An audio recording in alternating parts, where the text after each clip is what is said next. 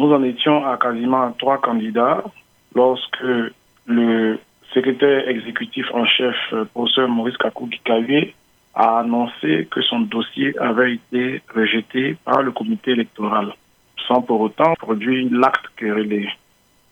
Toujours est-il que, effectivement, il y a quelques jours, professeur Maurice Kakou a finalement décidé de retirer sa candidature pour éviter, comme il a dit, que le parti se déchire.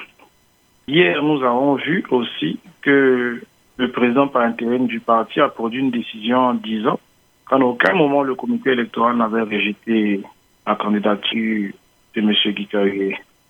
À ce jeu de communiqués, on peut se perdre. Toujours est-il que, conforme à sa tradition, c'est le principe du réalisme qui s'impose, on va dire, à l'intérieur du parti.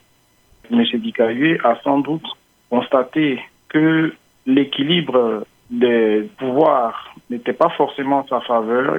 Donc, euh, c'est effectivement en vertu de ce, qu'on pourrait appeler le réalisme ou bien la réelle politique en particulier qui va motiver celui qui apparaît comme étant un vrai apparatchik d'un sens politique européen à se retirer pour euh, éviter que le parti se déchire.